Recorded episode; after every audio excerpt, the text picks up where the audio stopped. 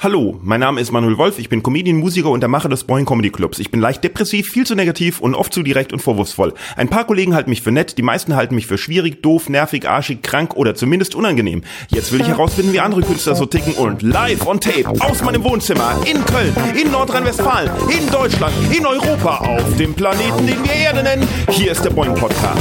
Folgendes, liebe Boingosiasten, liebe Boingonauten, liebe Boing-Menschen, liebe Boingologen. Na, geht's euch gut? Seid ihr im Weihnachtsmodus? Bleibt ihr zu Hause wegen Corona? Feiert ihr dieses Jahr nicht? Feiert ihr doch? Fahrt ihr hin? Wie ist es? Wie könnt ihr das mit eurem Gewissen vereinbaren?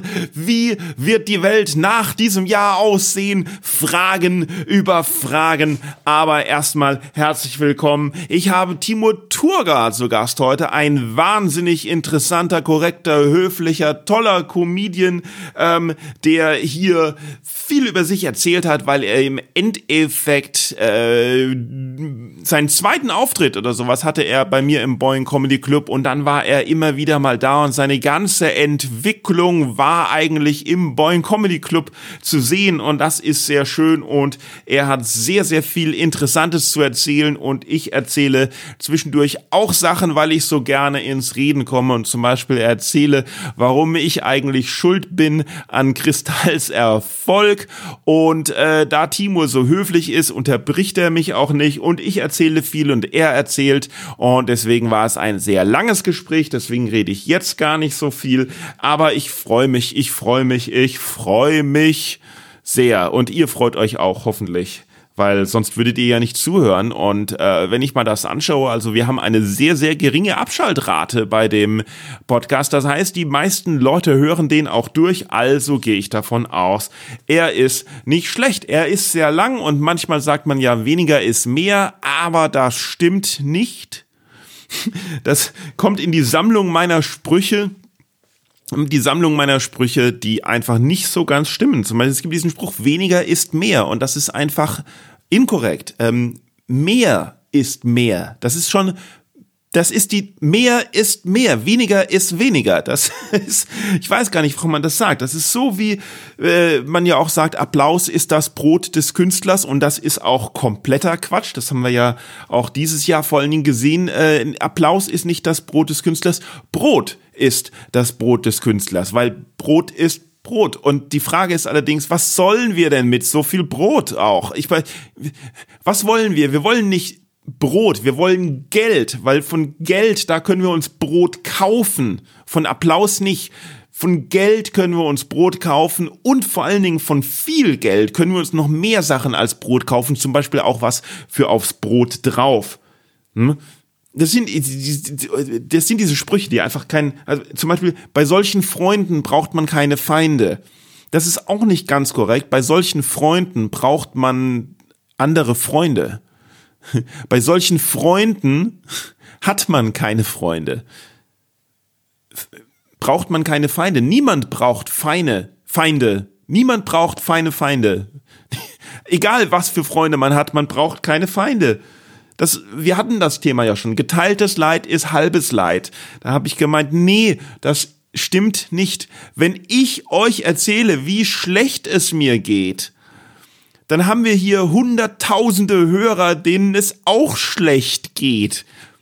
Wenn ich einfach sage, alles ist supi, dann denkt ihr, alles ist supi. So, hunderttausendmal geteiltes, geteiltes Leid ist multipliziertes Leid. das wollte ich sagen. Wir kommen jetzt zur Werbung, Werbung, Werbung. Hallo, heute geht es in der Werbung mal wieder um ein Projekt von mir, weil ich habe es dank Corona nötig. Und ähm, ja, es gibt diese Webseite comedyworkshops.de, die immer noch nicht fertig ist. Und äh, das liegt daran, dass ich einfach niemanden finde mit WordPress-Kenntnissen, der mir die Seite fertig macht. Weil ursprünglich hatte ich ja einen Freund dafür bezahlt Und der hat da so ein bisschen weniger, weniger als halb fertig gemacht. Und seitdem ghostet er mich und ich krieg einfach keine Antwort mehr von ihm. Und er hat da so ein paar Probleme noch reingemacht, für die ich Lösungen suche. Und ich bin ja zu doof, weil ich bin ja kein äh, Computerprogrammierer, sondern ein Mensch. Und ähm, naja gut, aber das ist nicht der Punkt. Der Punkt ist, hey, es gibt äh, Online äh, mache ich in letzter Zeit äh, relativ viel. Das ist im Endeffekt etwas, also wir haben ja mit Workshops angefangen im Februar und dann durfte man die ja nicht mehr machen in echt und dann gab es Workshops online per Zoom und ich habe dann festgestellt, viel besser noch oder noch viel individueller und direkter kann man helfen mit äh, Online-Coaching direkt eins zu eins über Zoom. Natürlich, wenn es dann, wenn man dann sich später irgendwann wieder treffen darf, dann natürlich auch eins zu eins so. Und ich habe da mal ein paar äh, Feedbacks von meinen Kunden sozusagen ausgedruckt und lese mal vor. Der eine schreibt, ich habe bereits in der ersten Stunde schon sehr viel gelernt. Ich finde es total klasse, wie locker und witzig du das Wissen vermittelst. Ich werde mit Sicherheit im nächsten Jahr noch öfters Termine bei dir buchen.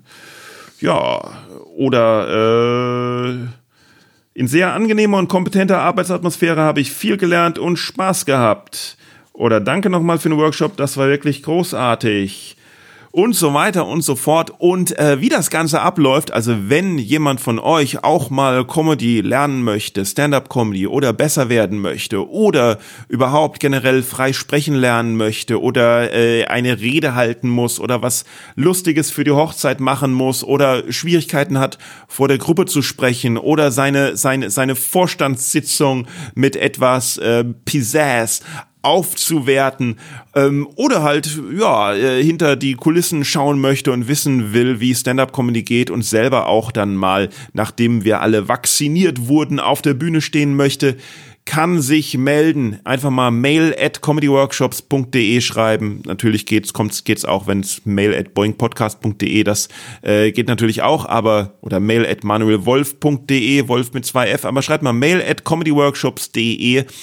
Ähm, wie das funktioniert, ja, man macht entweder eine, drei oder direkt fünf Online-Stunden aus und dann wird am Material gearbeitet oder wenn noch kein Material vorhanden ist, wird daran gearbeitet, wie man Material findet und es ist wirklich sehr, sehr individuell, denn ich finde, dass jeder seinen eigenen persönlichen Zugang zur Stand-up-Comedy braucht, um auch dann ein richtig toller, individueller Stand-up-Comedian zu werden, dem man gerne zuhört, der eben nicht austauschbar ist, wie vieles, was man so im Fernsehen sieht.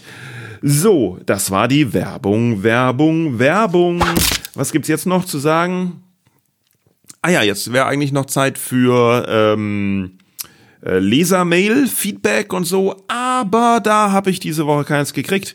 Was äh, schade ist, obwohl wir gerade in den Charts so richtig steigen im Bereich Stand-up, Comedy Deutschland, im Bereich Stand-up Deutschland sind wir auf Platz drei, Platz drei der Charts.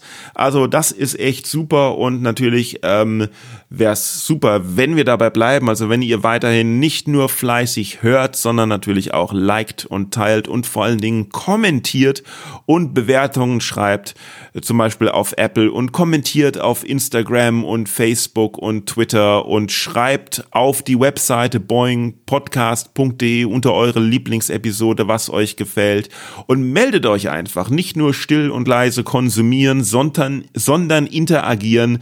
Äh, das ist ganz wichtig, weil es ist ja das Internet und es ist ja 2020. Wir sind nicht mehr in den 50er Jahren, wo wir uns vor einem schwarz-weißen Kasten versammelt haben und wir den hören und sehen konnten, aber der uns nicht. Nein, nein, nein, wir sind weiter. Man kann, wenn man ein vollständiger Mensch ist, nicht nur konsumieren, sondern auch interagieren. Das ist das, was ich immer wieder betone und nicht oft genug betonen kann, weil zu viele es einfach nicht machen. Zu viele Menschen wissen einfach nicht, dass sie auch eine Stimme haben, sondern sie sind nur im Strom dieser Gesellschaft ein stilles, kleines Glied und sie funktionieren einfach. Und Leute, Menschen sollen nicht funktionieren, sondern Menschen sollen so sein, wie sie sein wollen. Und auf diesem Weg können wir alle ein bisschen was dazulernen und wenn ihr Hilfe braucht, diesen Weg zu finden, dann sagt Bescheid. Ich brauche ja auch die Hilfe, jeder braucht die Hilfe und jetzt wird's richtig ultraphilosophisch. Dabei wollte ich einfach nur eine Überleitung zu Timur finden, aber auch da haben wir sehr viel nicht nur über Stand-up auf der Bühne gesprochen, sondern auch was dahinter steckt von der Psyche und von den Gedanken und von dem Selbstbewusstsein und allem und vor allen Dingen auch über Sätze, die zu lange gehen. Deswegen hier ist Timur Turger. Du hast hierher gefunden, das ist schon mal äh, sehr gut und du warst auch bis jetzt auch, wie du mir gerade gesagt hast, schon zum dritten Mal in meiner Wohnung. Äh, von zweimal wusste ich. ähm, du bist auch ein Comedian äh, seit einigen Jahren und äh, du bist sehbehindert, was man jetzt im Podcast nicht äh, hört. äh, und das äh, Interessante beziehungsweise auch Tragische ist ja, dass als äh, du angefangen hast mit Stand-up-Comedy und als ich dich äh, kennengelernt habe, äh, da warst du zwar schon äh, sehbehindert, aber halt noch nicht so sehr. Ne? Äh, da bist du äh, mit mit Rollerblades noch angekommen in, ähm, in in meine Show und der Gag war eigentlich oder keine Ahnung, ob das ein, ein Gag war oder ein, eine Trotzreaktion gegen halt dein Schicksal, äh, dass du mit Rollerblades gekommen bist, obwohl du schon halt äh, schwer äh, sehbeeinträchtigt warst.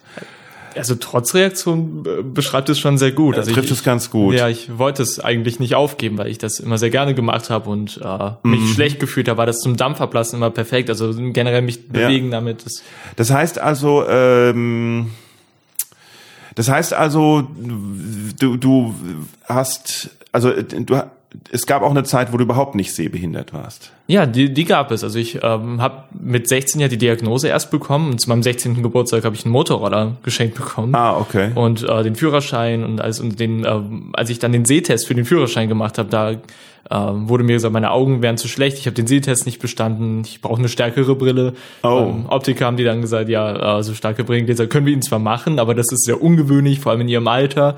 Äh, gehen Sie mal damit zum Augenarzt und da kam dann das mit der Augenkrankheit raus. Oh, okay, das ist ja äh, blöd.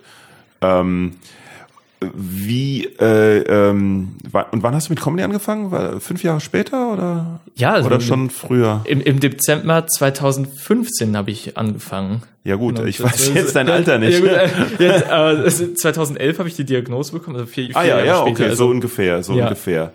Ähm, okay, das heißt, also lass uns mal ganz zurückgehen an Anfang. Du, du kommst hier aus der Gegend, aus äh, Köln oder beziehungsweise ähm, also ja Köln, ne? Ja, also geboren und auf, also geboren und aufgewachsen bin ich in Troisdorf. Aber in Troisdorf, jetzt wohne okay. ich in Köln. Ja. Jetzt wohnst du in Köln und äh, dort auch zur Schule gegangen, ganz normal. In Troisdorf, ja, genau. Da bin ich auch zur Schule gegangen. Und was war was war dein Berufswunsch sozusagen und wann kam deine erste Begegnung mit äh, Comedy? Äh, mein, mein Berufswunsch, ich, ich wollte eigentlich Kinderpfleger werden, also im Kindergarten mhm. und äh, habe auch mit der Ausbildung angefangen, bis ich sie dann abbrechen musste wegen meiner Augenkrankheit. Stimmt, das, das war auch ein bisschen zweigleisig. Als du angefangen hast bei mir, ähm, äh, hast du ja auch als, als Kinderpfleger gearbeitet. Kinderpfleger heißt das so? Ja, genau. Ja, es gibt, den, es gibt den Erzieher und den Kinderpfleger. Also der, Ehrlich? Der, ja, genau. Der Kinderpfleger arbeitet mit jüngeren Kindern zusammen, also mit den U3-Kindern. Und Ach, echt? Das, das hat halt auch viel mit Pflege zu zu tun, weil ich halt viele Dinge nicht selber können, wie, keine Ahnung, Windeln wechseln und sowas. Kann ich auch nicht. Also ich habe es versucht, den beizubringen. So das ist es nicht, aber es hat funktioniert. Hat nicht funktioniert. nee, okay. Naja gut.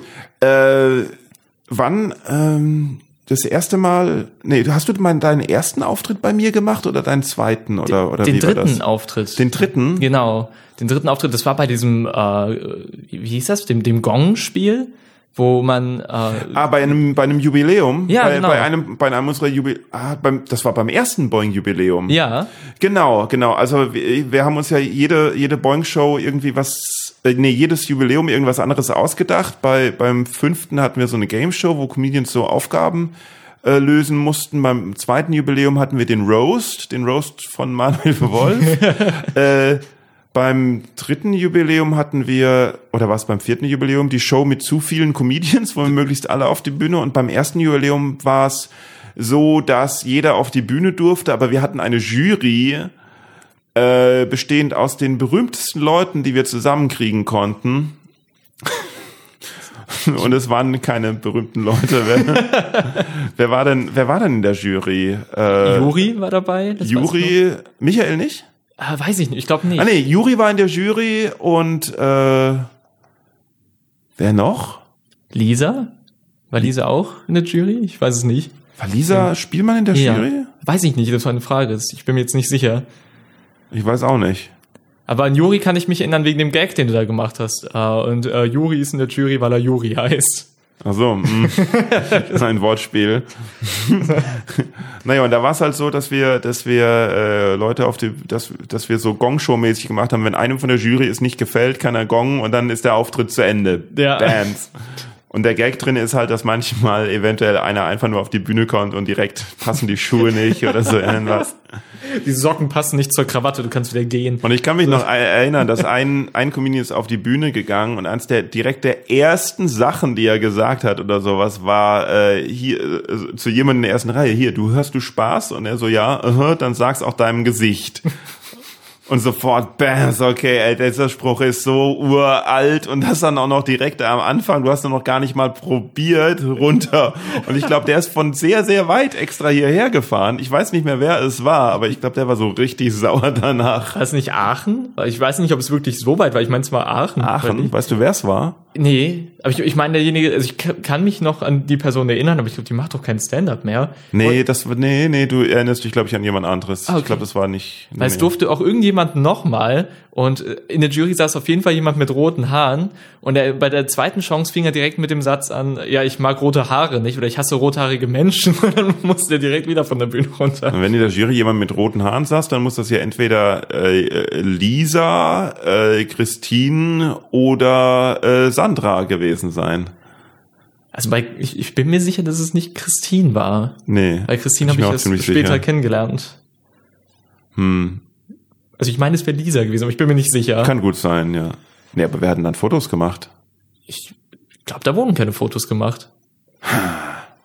Weil, also ich äh, weiß. Naja, einer der, einer unserer Hörer kann das bestimmt, kann das bestimmt eruieren, wer das war, welche berühmte Person da noch in der Jury saß. Wir haben alles versucht. Hella von Sinn, Caroline Kebekus, Jürgen von der Lippe, wir wollten sie alle haben, haben es nicht geschafft. Na gut, äh, aber äh, ich wollte ja nochmal zurückgehen, wie du zu Comedy überhaupt dann äh, gekommen bist. Also du wolltest Kinderpfleger werden und hast auch damit angefangen. Wie kommt man, also ich finde noch krasser als die Idee, hey, ich werde jetzt Stand-up-Comedian, ist ja die Idee, hey, ich werde jetzt Kinderpfleger, weil ich kann mir nicht vorstellen, dass irgendjemand das wirklich möchte.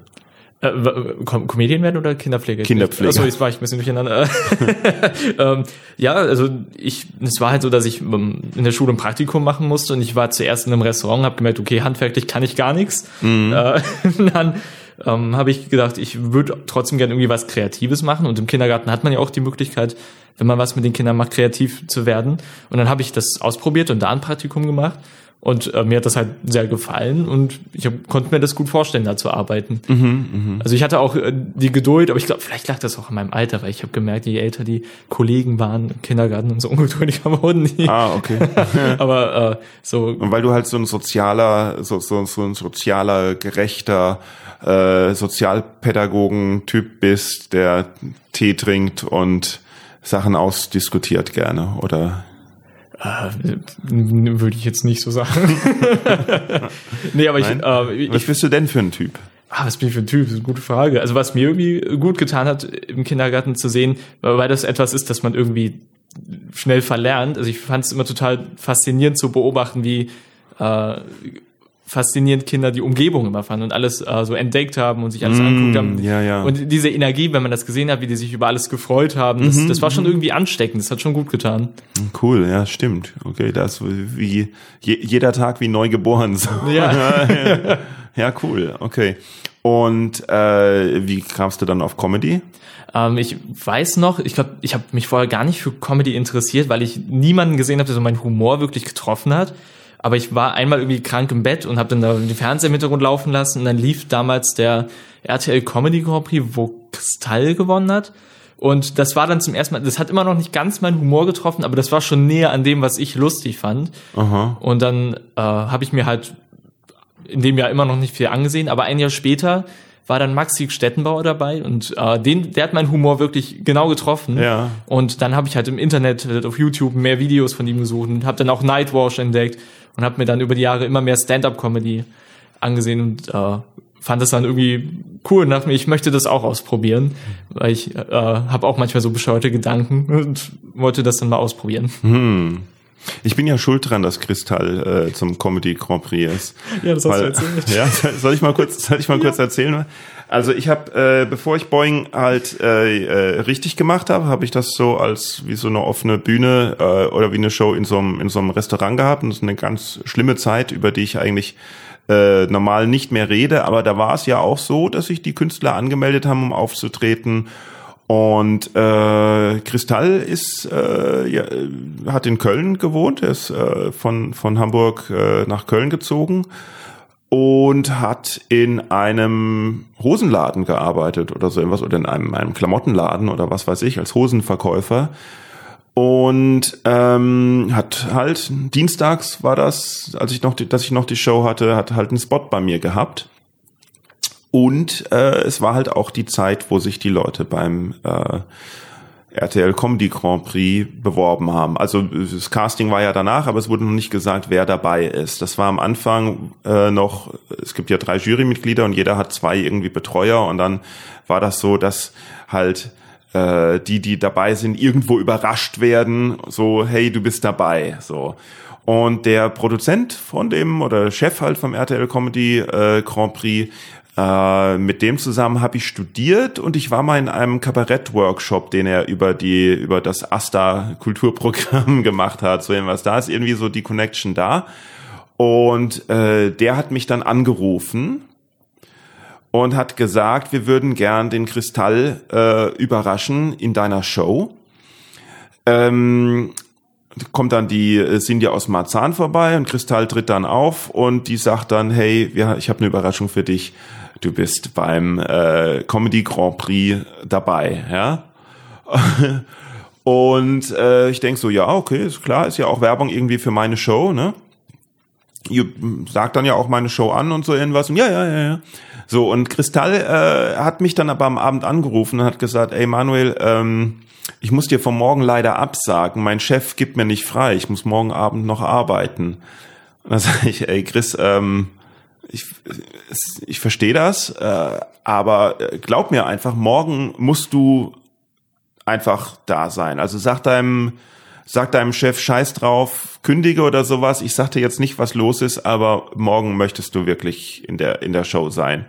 Und Chris sagt so, nee, nee, kann ich nicht bringen. Nee, nee, wirklich, es tut mir, tut mir leid, ich, äh, ich, ich, ich, ich komme nicht morgen. Sag ich, doch, du kommst morgen. Ich, ich meine, ich habe ja auch den Ruf, dass ich es scheiße finde, wenn jemand absagt, aber ich sage, Chris, ey, ich, ich spreche mit, wenn du möchtest, spreche ich mit deinem Chef, aber du kommst morgen oder so. Nein, nein, das geht nicht. Ich, es tut mir leid, ein andermal gerne.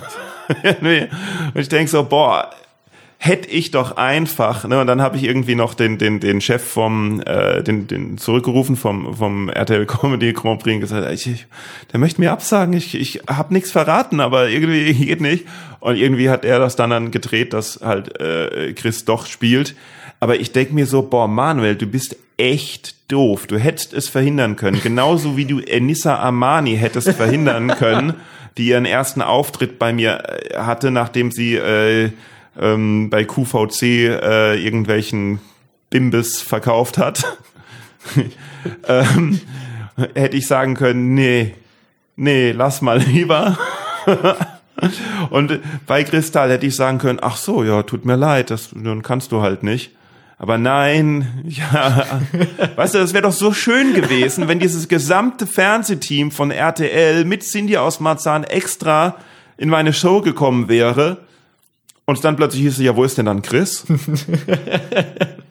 und ich gesagt hätte, ja, der hat leider abgesagt. Aber ich bin hier. so irgendwie, ne? irgendwie, naja, und dann, ja, sie haben halt gefilmt, Chris, äh, äh, sie, sie haben halt gefilmt und alles und das dann auch gemacht. Irgendwie, äh, äh, Cindy aus Marzahn war auch da in ihrem pinken Trainingsanzug. Irgendwie.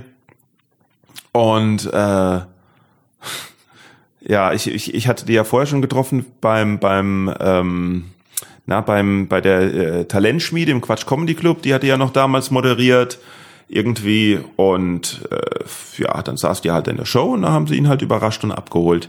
Und irgendwie saßen wir danach noch rum und irgendwann so am Tisch die ganzen Comedians und ich und irgendwann fragt sie so, äh, habe ich irgendwas gesagt oder irgendwas Freches gesagt oder so? Und dann hat sie mich angeschaut und gesagt, wer bist du denn? und dann habe ich gesagt, ich bin die Person, die dich hier nicht bucht. Und das war ihr dann egal, mir war das dann wohl auch egal. Weil weißt du, ich war da so auf dem, ich war da noch so auf dem Trip, hey, wir machen keine, wir machen keine äh, Rollencomedy, ne? Rollencomedy, mhm. also für mich war Cindy aus Marzahn Rollencomedy, das heißt ja Ilka Bessin. Und äh, das ist, das ist ja nicht echt so. So, so war ich irgendwie drauf. Und äh, ihr war das wohl egal. Äh, zu Recht. Kann ich, kann ich aber verstehen. Ich, also Rollencomedy schadet mir ja auch, weil manche auch glauben, dass ich eine Rolle spiele, wenn ich mit meinem Stock auf die Bühne gehe. ja. Also ich finde das total ätzend. Dann trauen die Leute sich nicht mal irgendwie mich zu fragen, sondern laufen heimlich zum Moderator so, ist der denn wirklich blind? Ist der denn, genau. Ja. Oder, oder äh, was weiß ich, wenn man in England auftritt und sowas und dass sie einem danach dann sagen, oh, den deutschen Akzent hast du aber echt gut hingekriegt. so, weil, weil, ne, äh, es heißt ja irgendwie, äh, Deutsche sind nicht lustig und dann trittst du in England auf und irgendwie und sie sagen, ja, ja, der, witzige Rolle, der, der, ja, der, Engl der Engländer, der den Deutschen spielt, der jetzt Comedian ist, weil, hey, wie krass ein Deutscher der Comedian ist. das ist ja noch absurd als der Typ, der tut, als wäre er blind. Das ist ja unglaublich. ja, ja, genau. Genau. Na gut, ähm, aber, aber zu viel über mich. Eigentlich geht's ja um dich jetzt. Äh, und jetzt haben wir keine Zeit mehr. Nein. aber ich Nein, äh, bin froh, dass ich äh, dabei helfen konnte, dass wir alle erfahren, wie Kristall berühmt wurde. Also alle, alle werden natürlich sagen, es, es war komplett anders. Und ich äh, sage natürlich auch, dass diese Geschichte komplett frei erfunden ist und überhaupt nicht mit der Realität äh, äh, zu tun hat. Nicht, dass da irgendjemand irgendwie sich angegriffen fühlt. Aber ich wüsste jetzt auch nicht, warum. Also ich wüsste auch nicht, warum. Ich habe, ich, ich hätte andere Geschichten, die ich erzählen könnte, die viel schlimmer sind und die ich besser, glaube ich, nicht erzähle, weil Willst du also die in meinem nicht, Podcast erzählen? Jetzt nicht über, jetzt nicht über was? Willst du die in meinem Podcast erzählen? Hast du auch einen Podcast? Nein. Also das, äh, es, es gab nur mal so einen Moment, da hat auch jemand irgendwie, hey, ich sag jetzt keine Namen, also da hat jemand angefangen zu lästern und dann bist du dazwischen gegangen, hast gefragt, willst du das in meinem Podcast erzählen? Ah ja, stimmt, willst du das nicht in meinem Podcast erzählen? Ja, ja, ich, äh, ja und äh, anscheinend, also er ist ja noch nicht hier, also das Angebot steht immer noch, aber äh, schauen wir mal. Ich, ich warte auch sehnsüchtig drauf. Um ja, jeder, die ganze Welt wartet drauf. die, die, ganze Welt wartet drauf. Ähm, na gut, äh, jetzt allerdings, wo war denn dann also gut, äh, wo war denn dann der erste Auftritt? Bei Kunst gegen Bares in Köln. Ah ja, bei Gerd und bei Hildegard. Genau. Montags, genau. Ja, und, und Gerd war nicht mal da. Echt nicht? ja, Hildegard und äh, noch jemand, der Gerd dann vertreten hat, aber ich weiß nicht wer. Ich habe den auch nur einmal in meinem Leben gesehen. Hm. Und wie ist das? Wie, wie, wie, wie ist das? Wie macht man das so vom ersten Auftritt? Was überlegt man sich da? Also du hast, du hast irgendwie Stand-up gesehen und hast dann gedacht, okay, ich erzähle auch was Lustiges. Ja, also ich. Und wie bist du an dein Material gekommen? Boah, das war so, also von dem, was ich da erzählt habe, das erzähle ich heute ja gar nicht mehr. Also das war halt wirklich so, so Standard-Gags irgendwie so von wegen, ja, meine Familie liebt mich nicht. sowas halt. Äh, oder. Das die Standard-Gags? ja, so mit sowas man anfängt, ja, ich habe meinen ersten Auftritt, ich war so nervös und mein Vater hat sowas gesagt wie Timo, mach dir mal keine Sorgen, wenn die nicht lachen. Ich finde dich auch nicht witzig, aber ich mag dich trotzdem. Also so auf dem Niveau. Das ist halt. ja schon lustig. Ja, und äh, so, Aber, sowas habe ich halt erzählt. Oder ich habe, ich hatte halt damals Dreadlocks und habe dann äh, sowas gesagt wie, äh, mein Name ist Timur, aber viele sprechen meinen Namen falsch aus und sagen Bob Marley und, und sowas halt. Echt jetzt? Das, das, das sind doch gar nicht, das sind doch gar nicht schlechte Gags. Ich fand die schlecht. Aber ich finde auch meine jetzigen Gags schlecht. Das heißt Weil, nichts. Also ich fand deinen ersten Auftritt auch nicht gut. Also deinen ersten Auftritt bei mir. Aber jetzt, wo du es so erzählst, klingt das doch äh, äh, ganz gut. Ich wollte eigentlich fragen, ich eigentlich eigentlich wollte ich thematisch äh, rangehen so von wegen, wie bist du denn, wie wie kommt das denn, dass der erste Auftritt bei mir so hm, naja war und dann mhm. wird deine Augenerkrankung immer schlimmer und deine Comedy immer besser. So, so weil wie wie kommt also das ist ja irgendwie äh, äh, Tragik und Komik zugleich irgendwie so, ne? Ich glaube, das ist, weil so eine gewisse Gleichgültigkeit in meinem Leben dann auf einmal so aufgetreten ist. Also es ah, klingt sehr, sehr okay. Ja, negativ. nee, das ist, also aber das ist eine gute Beobachtung, so dieses, wenn man, ich, also so im Kleinen, wenn ich irgendwie, wenn ich irgendwie schlecht drauf bin von einem Auftritt oder, oder irgendwie sauer über so irgendwas bin und äh, denke, es ist eh alles verloren und so eine Scheiß draufhaltung bekomme, dann ist der Auftritt meist viel, viel besser, als wenn man hingeht und denkt, oh, dieser Auftritt ist aber jetzt wichtig. Jetzt muss ich, jetzt muss aber alles gut klappen und äh, äh, äh, hui, ich bin, ja, das wird gut klappen, ich bin gut drauf. Hey, Freude, äh, die Kamera ist da, die Presse ist da, das wird super. Und dann geht's meistens in die Hose. So. ja, genau. Ja gut, und bei dir ist das das ist ja hm, dann okay, bei dir ist das das ganze Leben dann oder wie? Ja, also das äh, war so ein Auf und Ab irgendwie. Also ich hatte ja am Anfang, ich war halt früher e extrem schüchtern, so bevor ich Comedy gemacht habe und habe draußen nicht geredet. Mhm. Ich habe mich ohne Scheiß in der Bahn nicht getraut zu atmen, weil ich Angst hatte, ich könnte jemanden damit stören. Also Nein, du bist ja gut, aber viel davon hast du ja immer noch. Du bist ja immer noch sehr sehr mhm. schüchtern mhm. und und zuvorkommend und äh, auf andere fokussiert als auf ja als auf dich selbst. So. Aber es ist schon viel besser geworden. Also früher war es noch viel schlimmer. Ja. Und, äh, jetzt mittlerweile kann ich das halt, also mit Leuten reden. Ich könnte, hätte vor ein paar Jahren hätte ich hier nicht reden können. Das hätte ich mich gar nicht getraut. Mhm. Und als ich dann so meine ersten Auftritte hatte, habe ich mir selber, glaube ich, auch so ein bisschen was vorgemacht. Da mir so, ja, guck mal, jetzt warst du auf, auf einer Bühne. Du hast dich das getraut. Jetzt äh, sei doch mal ein bisschen selbstbewusster und äh, habe mich dann noch so ein bisschen selbstbewusster gegeben, obwohl ich innerlich noch genauso unsicher war. Ja, ja. Und irgendwann habe ich dann gemerkt, okay, das äh, bin ich irgendwie nicht und bin dann wieder ruhiger geworden. Okay.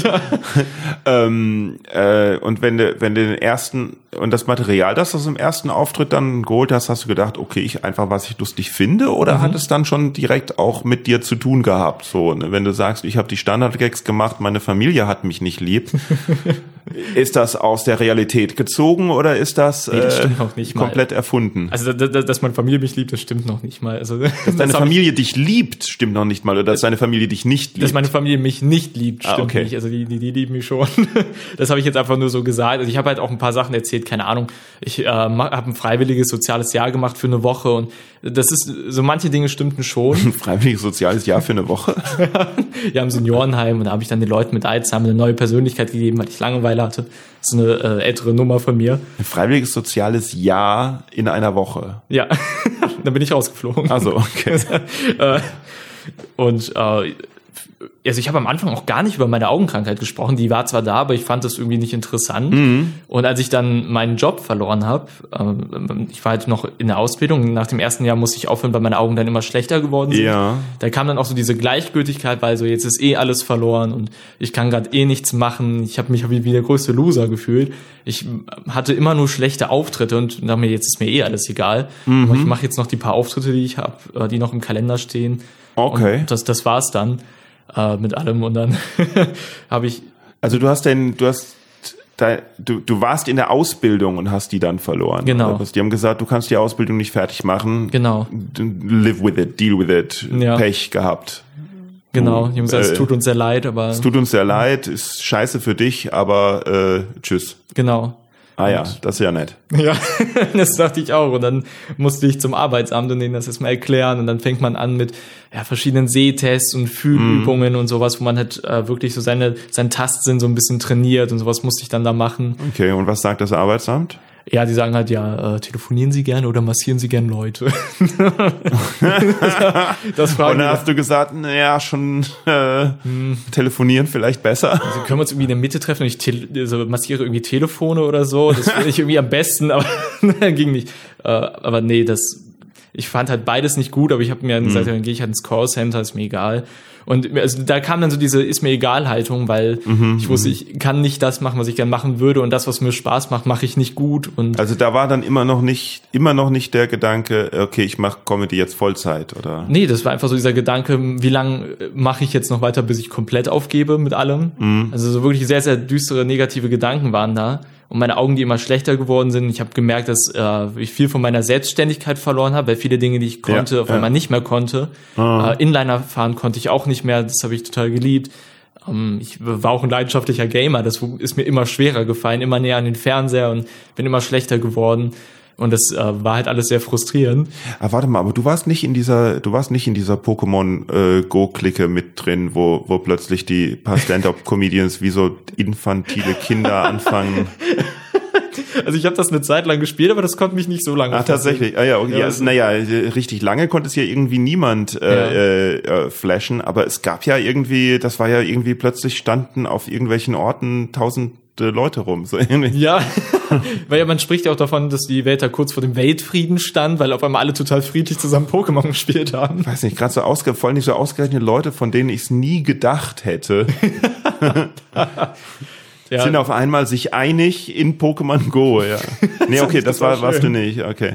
Nee, also ich habe, das hat zwar bei niemandem so wirklich lang gehalten, aber bei mir noch kürzer. Also ich mm. habe dann noch schnell die Motivation verloren dachte mir so, also irgendwie macht mir das nicht so viel Spaß. Mhm. Es, es, war halt derselbe Vorgang immer wieder, man fängt immer wieder dieselben Pokémon, das war irgendwie langweilig.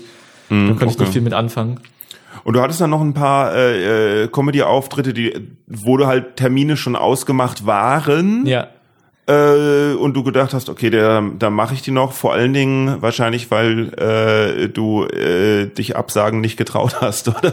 Ja, ich hatte schon eine äh, schlechte Erfahrung mit Absagen. Da war so, okay, komm, ich, brauche jetzt nicht noch einen, der noch einen draufsetzt, irgendwie bei meiner schlechten Laune gerade. Oh Mann. Äh, es, es gab auch einen Auftritt, der hat mir wirklich gut getan, weil mir sowas auch im Leben noch nie passiert ist. Äh, das war wieder bei Kunst gegen Bares, da bin ich spontan aufgetreten, mhm. weil äh, ein anderer Comedian nicht konnte und der hat gesagt, ja komm, äh, geh du doch dahin. Und dann habe ich dem wirklich geschrieben, weil ich wirklich auch diese Einstellung hatte. Ich, ich habe ja immer dieses Gefühl, dass mich alle hassen. Ja. Und ich habe sehr lange gebraucht, um zu kapieren, dass es nicht wirklich so ist, sondern ja. dass ich mir das immer nur einbilde. Im Gegensatz, Im Gegensatz zu mir, der das Gefühl hat, dass alle mich lieben und in Wirklichkeit mich alle hassen.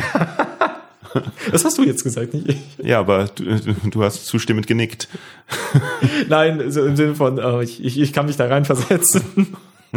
ähm, aber also, ich, ich war dann da. Ich habe ihm halt vorher geschrieben, ja, aber sagt ihm auch, dass ich auftrete, weil sonst fahre ich wieder umsonst dahin, weil sonst schicken die mich wieder nach Hause, weil die keinen Bock auf mich haben. Irgendwie sowas habe ich geschrieben und dann so. war ich da und war schon mega angepisst. Ich weiß nicht wieso, aber ich war ja. richtig genervt. Und dann so, ah, ich habe gar keinen Bock hier drauf. Und so, ich mach das jetzt. Ja. Und dann hab ich, äh, bin ich da aufgetreten ja. und habe da gewonnen. Und dann haben wir so, okay, wie ist das jetzt gerade passiert? Ja, siehst du mal. mit, mit total schlechter Laune und eigentlich so einer richtigen Gleichgültigkeit. Mhm. Ich habe das so gar nicht verarbeitet bekommen, dass auf einmal was Positives passiert ist, obwohl so viel Schlimmes hintereinander passiert ist mhm. und äh, noch passieren musste. Also die Augen sind passieren ja noch wird. Ja, ja, genau. Ja. Du wusstest, du wusstest quasi, dass also oder beziehungsweise du du dachtest, dass äh, wenn man so die, wenn man, wenn man so diese Hoffnung irgendwie nicht hat, dass irgendwas halt in seinem Leben irgendwie noch besser wird, sondern, sondern man nur irgendwie sieht, wie alles immer immer schlechter wird oder so irgendwie. Ja, ne? genau. Hast du denn äh, von dem, hast du denn dann dort direkt auf der Bühne auch erzählt von äh, von dem Job verlieren, weil ja. ähm, weil das ist ja auch eine Nummer von dir, wo du darüber erzählst. Ja, wobei ich glaube, das war nicht, da habe ich zwar meine Augenkrankheit angesprochen, da habe ich aber was anderes erzählt. Das mhm. mit dem Job verlieren, das habe ich dann bei einem anderen Auftritt erzählt, den ich aus Mitleid bekommen habe. Das war wirklich, ja, es war so ein, ein anderer Comedian, der hat die Show gemacht und er hat dann gesagt so, ja, ich habe da noch einen Spot frei, wenn du willst, kannst du auftreten. So, so richtig so, ja, ich quetsch dich da noch rein, so ein bisschen klang das. Und mhm. äh, da hat mich auch vorher irgendjemand richtig blöd angemacht. Und dann der auch mittlerweile keine Comedy macht. Und ich war, war richtig genervt und hat schon wieder diese oh, leck mich am Arsch Haltung. Und da habe ich das dann auch zum ersten Mal erzählt, dass ich gerade meinen Job verloren habe. Ja. Und da habe ich dann und das auch fanden die Leute lustig. Ja, und die haben mit mir zusammen darüber gelacht und habe ja. gedacht, okay, das tut echt gut. Und dann habe ich mehr darüber erzählt und ja. das, ja, ja. sich so diese Geschichte mit meinen Augen entwickelt. Ja, ja, das eben konnte genau. man dann mitverfolgen auf der Bühne. Mhm. Also, weil, also zum Beispiel, wenn ich dich anfangs gesehen habe, habe ich auch immer gedacht, so ich kann das nicht so richtig. Äh, ähm, ich ich schalte da schnell ab, weil ich, ich nicht so denke, so, was, was erzählt er uns da irgendwie? Äh, du, du hast da irgendwas von mit, mit, äh, ich weiß nicht, hast du mit irgendwas mit Wrestling gebrabbelt oder ja, so? Ja, hab ich auch. Und und so, äh, ich, ich habe nicht gedacht, okay, äh, irgendwie so erst, erste zwei, drei Sprüche waren irgendwie ganz lustig. Und dann äh, verliert er mich total, weil ich nicht mehr, ich nicht mehr mitkriege, wo es hingeht, so mhm. irgendwas. So ich denk so, okay, und jetzt versucht er noch die Zeit zu füllen oder irgendwie. Und jetzt, wo das quasi äh, richtig nah halt an dir dran ist und deine Erlebnisse und und deine halt Persönlichkeit und richtig ehrlich und so und du halt auch sagst, wie du denkst und wie du fühlst und so, da, da ist es halt direkt da und dann ist es super lustig. Ja, irgendwie. ja das, das, das habe ich auch gemerkt, dass ich mittlerweile äh, Oder super echt von mir genau, dass ich wirklich echt auf der Bühne bin, einfach wirklich von mir gerade erzähle mhm. und äh, meine Sicht und äh, meine Gefühle, meine Erlebnisse, also dass es einfach nicht gespielt ist, keine Rolle, sondern äh, ich verarbeite hier gerade etwas auf der Bühne. Das passiert hier gerade und Comedy, das halt Comedy als Psychotherapie. Das ja, ist ja auch, das ist ja auch ein ein äh, oft herbeigerufenes Bild, ne? dass dass die Leute auf die äh, auf die Bühne gehen, um dem Publikum was zu erzählen, weil sie sich den Psychologen nicht leisten können. So, ne? Wobei in Deutschland das natürlich die ja. Krankenkasse zahlt, aber halt ein US-Bild äh, oder so irgendwie. Ähm, na gut, ist es denn so? Oh Gott, jetzt habe ich gerade meinen Glas hier und versucht das. Ja, Timing, ne? Ja. Ja, das, das Problem Also man muss dazu sagen, der Tisch, wo das Glas steht, ist dummerweise niedriger als der als der Sitz, auf dem wir sitzen, weil äh, wir hätten uns ja auch auf den Tisch setzen können und das Glas auf den Stuhl stellen, aber irgendwie geht das geht der Mikrofonständer nicht so weit runter und deswegen mussten wir uns sehr hochsetzen. Ja, und das Problem ist, äh, das der, der Hocker, auf dem das Glas steht, das ist halt außerhalb meiner Sichtweite. Das macht es noch spannender, so ein Glas abzustellen. Ah ja, ich meine, der ist halt sehr tief. Aber ich habe es geschafft. Das, äh, Gut, ja. so, jetzt habe ich die Frage vergessen. Ähm, ob das mit der Therapie denn wirklich so ist.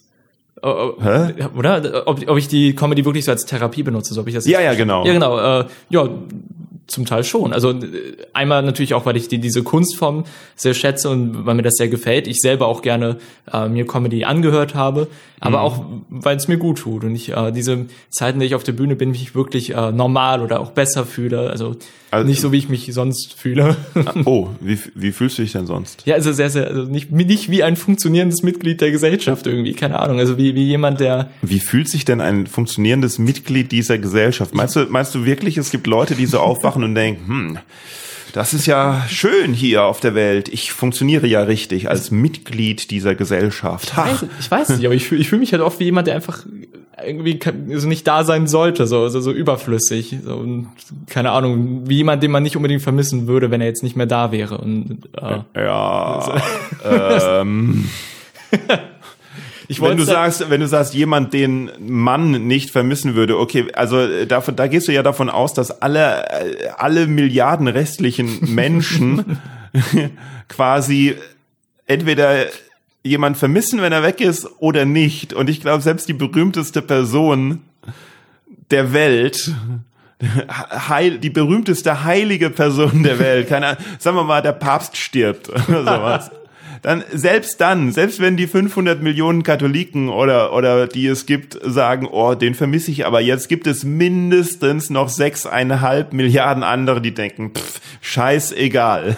Ja, sowas also es ist nicht. tatsächlich so, wenn man weg ist, dann ist die Zahl der Leute, die einen vermissen, ob man ein funktionierendes Mitglied der Gesellschaft ist oder nicht, verschwindend gering. Ja, aber das denkt man ja dann nicht. Also wenn alle denken würden, oh, wenn ich weg bin, äh, dann vermisst mich ja niemand und, und das realistisch sehen würden, dann gäb's niemand mehr. Dann, dann würde, wenn, wenn das plötzlich allen Menschen klar wird, dass in Wirklichkeit jeder einzelne Mensch nicht wichtig ist, dann würden sich alle, alle um in den Kollektiven, alle sieben Milliarden Menschen, dann bräuchte es keinen Virus, der die ganze Welt irgendwie das ist äh, sehr zerstört. Manuel. ich, ich, ja, ne, ich weiß, dann würden alle, also was ich damit sagen möchte, du bist nicht allein mit deiner Unwichtigkeit. das ist gut zu wissen, danke. Es würden alle, ohne Scheiß, also aber ich möchte doch nur wichtig sein. Nein, das nicht, aber es man, gibt allerdings man möchte sich zumindest nicht so fühlen irgendwie. So, so, es gibt Menschen, die dich vermissen werden. So, dass es gibt tatsächlich auch Menschen, die mich vermissen würden.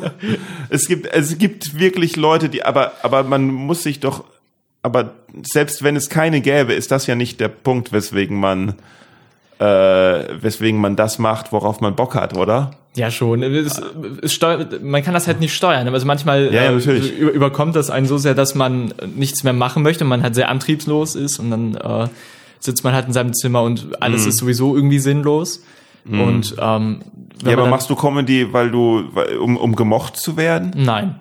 Das ist einfach, ich habe da Spaß dran. Das ist, ja. ich bringe Menschen gern zum Lachen. Diese positive Energie, die ich da zurückbekomme, also dieses, ich, ich lache gerade mit anderen zusammen oder bringe mich auch zum Lachen. Manchmal mm. rufen Leute was rein und nein, das, sag das, tu bloß nicht etablieren hier, dass nein, nein, das okay nein, sei, hier was nur, reinzurufen. Manchmal passiert's und dann lache ich auch. Das soll okay. natürlich nicht so sein, aber äh, oft reg ich mich dann eher drüber auf, wenn jemand irgendwas Unlustiges reinruft. Aber manchmal kommt ja auch etwas, womit du viel anfangen kannst. Was rufen sie denn Unlustiges rein? Oh, ich habe so ein gutes Beispiel, aber ich will gerade keine Namen nennen. Also ich war bei einer Show, wo wirklich, wirklich furchtbarer Moderator war. Und ich habe dann irgendwie erzählt, dass, es, dass mein Ziel wäre, dass ich es irgendwann schaffe, mir Gliedmaßen nachwachsen zu lassen. Und äh, dann hat halt eine Frau reingerufen, ja, der Moderator sollte sich Gehirnzellen nachwachsen lassen. das fand ich lustig. Wow. Das ist aber ein langer Satz, um reinzurufen. Der Moderator sollte sich Gehirnzellen. Ja, aber es, es war gut. Also ich fand's witzig. Also du fandest aber auch nur witzig, weil du den Moderator halt so doof fandest. Ja, also was heißt doof, aber ich, es ist halt schwer ihm zuzuhören. Und also ich, hm. ich bin schon jemand, der nicht gut auf den Punkt kommen kann, aber äh, er kann es halt noch weniger. Und dann werde ich schon aggressiver. Ich mir denke, boah, ich habe schon so Probleme damit, aber hm. selbst ich hätte den Satz schon beendet.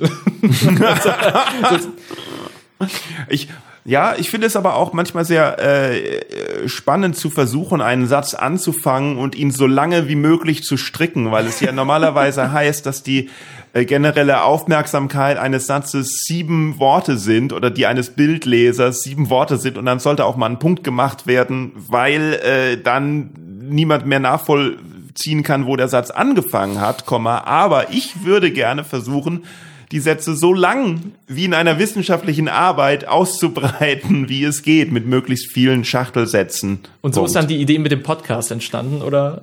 Die Idee mit dem Podcast ist äh, schon lange entstanden, weil ich gedacht habe, dass ich äh, oft durch meine direkte Art äh, nach außen hin äh, äh, halt so, wenn ich mit Leuten über Tür und Angel rede, ähm, äh, ein ein äh, ja äh, ein ein Unverständnis erzeuge und ähm, ich ziemlich viele Leute doof finde. Also wenn ich sage ziemlich viele, meine ich eigentlich alle. und denke mir und die ganze Zeit denke, entweder was ist denn das für ein Arschloch oder wie dumm ist denn diese Sau? Und das sollte, äh, ich, das sollte ich ihr sagen. und dann, ja, die lade ich ein, das sollte ich ihr direkt sagen. Nein, nein, Quatsch. Und dann immer, also teilweise, äh, sagen wir, ich denke das nicht immer, sondern ich denke das oft. Und im, in, in der anderen Phase denke ich dann, ich bin die dumme Sau. Und warum bin ich denn so blöd? Und ähm, die Wirklichkeit ist natürlich, es stimmt beides nicht so ganz. Ähm, und äh, weil, weil wenn ich jemand sehe, der so irgendwie was macht, wo ich denke, äh, das ist ja total äh, äh, doof, was der macht und was, was, was soll das überhaupt? Und anstatt das zu verurteilen, es ja auch mir immer denke, ne, aber irgendwie ist der ja auch so geworden oder sowas. Oder er hat sich vielleicht auch eine andere Sicht auf, auf die Dinge und was, was treibt ihn denn an und wie kann man ein Verständnis erzeugen? Weil ich prinzipiell davon ausgehe, dass man nicht Menschen in gut und, und, und böse einteilen kann, sondern dass ja jeder irgendwie so geworden ist, wie er ist und ich das halt rausfinden möchte, was, was äh, ihn so treibt. Ne? Ja. Und ich auch immer so einer bin, der immer so, was weiß ich, wenn ich mir so, so Crime, True Crime Sachen anschaue oder sowas, so Massenmörder und so etwas und man eigentlich denkt, okay, das ist ja das Böse schlechthin, the evil oder so irgendwas. Aber ich denke, ne, aber irgendwie muss das ja, irgendwas muss da ja passiert sein, so irgendwie. Ja, ja, die, äh, ich meine, die Menschen, die Böses tun, glauben ja nicht, dass sie Böses tun. Also meistens nicht, ja. Oder ja, oder selbst wenn, selbst wenn sie, selbst wenn sie so das haben, ja, ich bin auf der Welt, um das Böse zu sein. Hä, hä, hä. Da muss ja auch irgendwie äh, passieren. Ich weiß jetzt nicht, wieso ich denke, dass meine Podcast-Gäste so seien. Aber äh, es muss ja irgendwas sein, was, ja. was so den umgelegt hat. Und ich habe halt den Eindruck, dass, dass viele halt mich nicht verstehen, wie, wer ich so bin, so dieser, dieser depressive, alles negativ sehende, nörgelnde, äh, äh, arrogante Arsch. Aber das ist schon okay, du bist mit deiner Unwichtigkeit ja nicht alleine. Ja, genau. Und genauso denke ich mir, hm, wenn ich da, also wenn ich dann mal irgendwie irgendwo ruhig bin und und und und denke, dann denke ich mir so, hm, aber wenn die Leute mich falsch sehen, sehe ich ja die Leute vielleicht auch falsch. Und deswegen kann man ja mal so reden. Und dann gibt es halt diesen Podcast äh, von Mark Maron, What the Fuck, der auch irgendwie an einem Zeitpunkt seiner Karriere war, als er gerade 45 war, wo er irgendwie alles äh, hinschmeißen wollte und dachte äh, und irgendwie und auch äh, es über ihn äh, so Backstage Backstage hieß, dass es so Leuten vor den, sag mal, vor den Kopf tritt oder nee, dass man Leute vor den Kopf stößt. Vor den Kopf stößt, genau. und so und äh, ja, der hat damit angefangen. Da habe ich gedacht, oh, das muss ich auch machen irgendwie. Hat dann zwar noch ein Jahr oder eineinhalb Jahre gedauert, bis ich tatsächlich damit angefangen habe, aber äh, das ist so im Endeffekt so das äh, Ziel, irgendwie jeden mal hier zu haben und einfach mal zu reden. Ja, ich finde die Idee auch echt schön. Also ich glaube, ich, man merkt auch in dem Intro von dem Bäumen-Podcast, finde ich auch mega lustig. Ich, find, ich liebe dieses Intro einfach. Ja, ja ich finde das so gut. Da ich sehr. Das waren, das waren, das, dieses Intro ist der Grund, warum es äh, noch zwei, drei Monate länger gedauert hat, bis die erste Folge vom Podcast endlich da war. Echt? Ja, weil ich habe da so ewig dran gebastelt.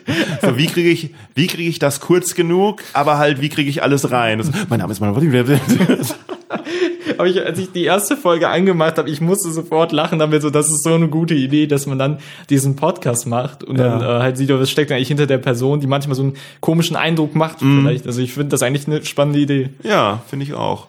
Ja gut, wir haben jetzt noch kurz, äh, also du hast vorhin kurz was angesprochen, wo ich eigentlich direkt nachfragen wollte, weil ich ja irgendwie auch so ein, so ein bisschen gemein bin, aber dann äh, war es halt doch zu interessant, um da zu unterbrechen. Aber du hast gemeint, dass äh, dich jemand geärgert hat, oh der, der mittlerweile aber, oder jemand irgendwie blöd gekommen ist, der mittlerweile aber auch kein Comedy mehr macht. Ja. Äh, wer? ja, ich weiß nicht, also ich finde das auch doof, irgendwie Leute so an die Pranger zu stellen. Man muss aber halt auch fairerweise dazu sagen, dass vieles, äh, dass ich einfach vieles auch in den falschen Hals gekriegt habe. Also ja, ich, ja, wahrscheinlich. Ich, ja, schätze ich auch. Ah, äh, nee, also die Frage ist aber auch eigentlich, als du dann mitgekriegt hast, dass die Person dann keinen Comedy mehr macht, war mhm. das so ein, so ein Yes ich rolle das Feld von hinten auf, ich schalte sie alle aus, alle, die vor mir stehen, die hören auf. Komm mir noch mal blöd und du hörst auf mit Comedy. Also, war das so? Es war so ein weder noch, es, irgendwo vielleicht auch so eine Erleichterung, weil obwohl ich mittlerweile weiß, Erleichterung dass, so, den muss ich nicht mehr treffen. Oder? Ja, oder ich ähm, muss nicht noch mal Angst haben, dass äh, die Person mir vielleicht doch noch mal wehtut, weil bei manchen Personen wehtut. Wie hat sie dir denn wehgetan? Hat sie dich von der Bühne gestoßen, weil Nein, nicht in dem Sinne wehtut. der sieht die Stufen nicht. Eins. nee, das schaffe ich auch alleine. Also. ja, ja, aber, aber ich meine, das, das, das macht ja, das ist ja, was ein Bully macht. Der sucht sich die Wehrlosen aus. Um ja, das da war ja kein Bully in dem Sinn. Das ist ja, so. was ich sagen wollte. Also äh, bei manchen weiß ich eigentlich, dass die Spaß machen, aber mhm. das kommt dann manchmal so doof rüber. Da liegt das irgendwie an der Art der Person, dass mein Kopf das irgendwie so uminterpretiert und denkt, ey, der meint das ernst, der beleidigt dich gerade. Was hat er denn gesagt? Ich weiß es nicht. Was, was hat er Für einen Blinden bist du ganz witzig, oder? Nee, gar nicht. Also da, da war ich, da stand auch das Blindsein noch gar nicht so im so. Vordergrund. Ja. Das war halt noch wirklich früh. Also da habe ich das auch mit meinem Kopf noch nicht so wirklich verstanden, dass er das immer so umdeutet. Äh, es war, so, es war 2017 und da kam irgendwie ja so ein Satz, äh, ja mit deinen Witzen wirst du es nicht weit bringen und sowas. Also oh. ja irgendwie sowas kam da ich frage mich auch, wieso ich jetzt glaube, dass das ein Witz war.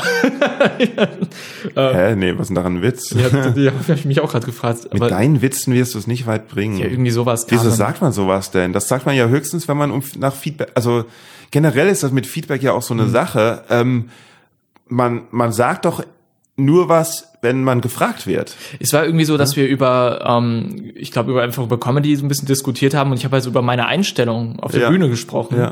Äh, die sich halt auch ein bisschen verändert hat im Laufe der Zeit. Also ja. ich, ähm, so ein bisschen ich, ich bin lustiger geworden, weil ich einfach ein bisschen echter auf der Bühne ja. geworden bin.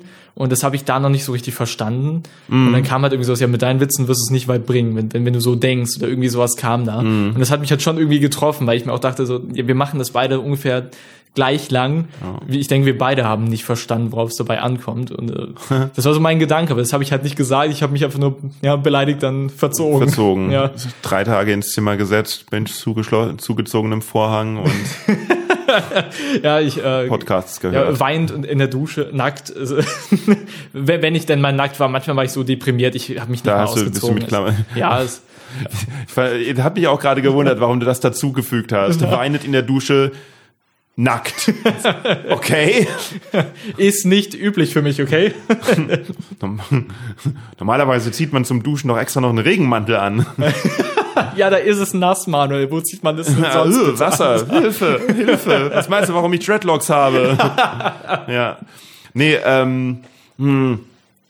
Es ist mit Feedback ist das aber auch so eine Sache. Äh, ich, ich habe jetzt kürzlich gerade so einen so ein, so ein Auftritt gehabt, da war eine Newcomerin und äh, drei Profis und sie hat alle drei Profis um Feedback äh, gebeten, ja auch ganz gut und alle drei haben halt was anderes gesagt.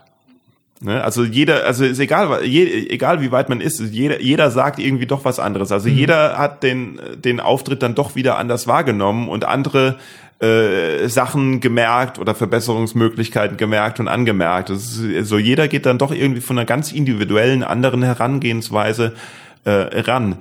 Ähm, die Nummer mit den mit den äh, Pandas von der, von ja. der von, war die vor der Nummer mit dem Job oder danach? Äh, die Idee dafür, die, die habe ich ja irgendwie ein halbes Jahr lang mit mir rumgetragen und dachte immer, ach, das ist nichts, erzähl das nicht. Und äh, das war die Idee hatte ich, bevor ich den Job verloren habe. Weil als du ab da, wo du die, die Nummer ab da, wo du die Nummer gespielt hast, fand ich dich lustig.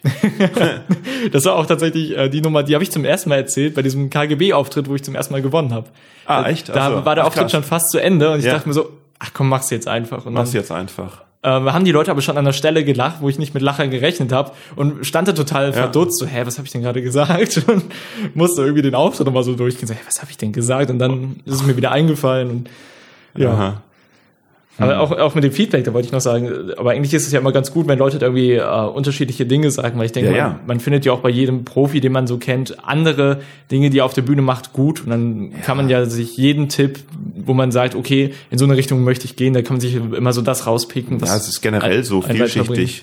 Also man könnte ja über jeden fünf Minuten Auftritt könnte man ja, keine Ahnung, drei Bücher vollschreiben. Das ist ja, es ist ja so äh, vielschichtig und irgendwie jeder sieht ja andere Dinge und dann muss ich überlegen, nicht nur jeder, nicht, nicht nur jeder von den von den Comedy Cracks, die die äh, die Auftritte analysieren, sehen es anders, sondern auch jeder einzelne Zuschauer sieht es ja auch wieder anders, ja, das auch ohne drüber nachzudenken und dann boah, es ist also unglaublich irgendwie auch nur also man kann ja nie äh, alle treffen irgendwie. Ja, das stimmt. Ja. Ich äh, merke das auch, ich, ich unterhalte mich ja manchmal, unterhält man sich auch mit Leuten aus dem Publikum, die erzählen, dann finde ich das total spannend, so deren Wahrnehmung dann mal so zu hören. Mhm. Ich, ich, ich bin gestern bei einer Zaubershow aufgetreten, da, da haben die mal... Bitte was? Ja, die haben da immer einen Gastcomedian. Ich war auch total verunsichert deswegen.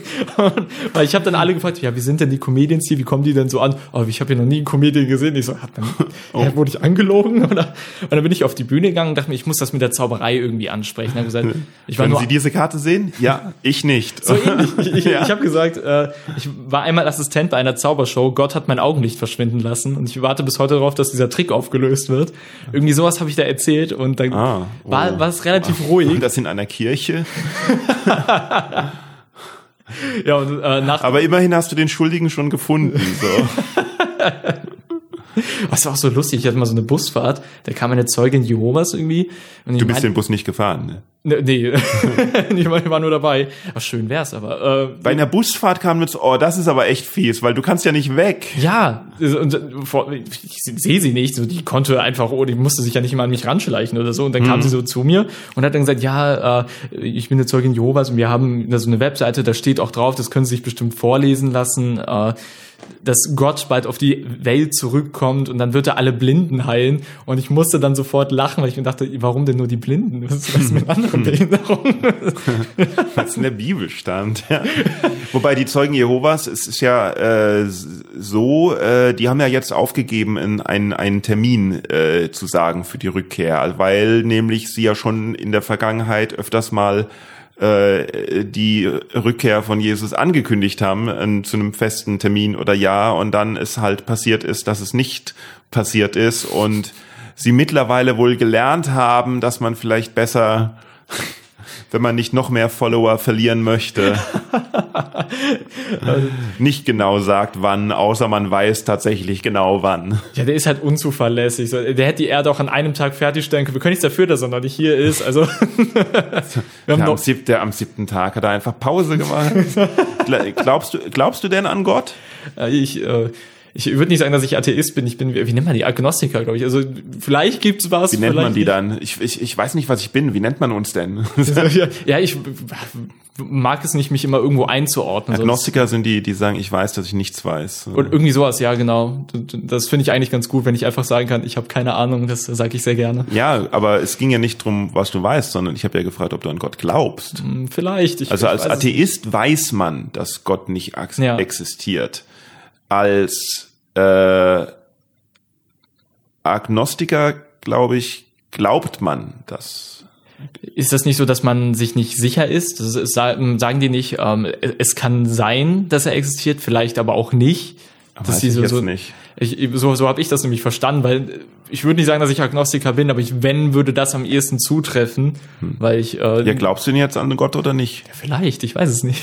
vielleicht du, du weißt vielleicht. nicht, ob du an Gott glaubst. Ja. Du möchtest dir das Hintertürchen offen halten. Ja, genau.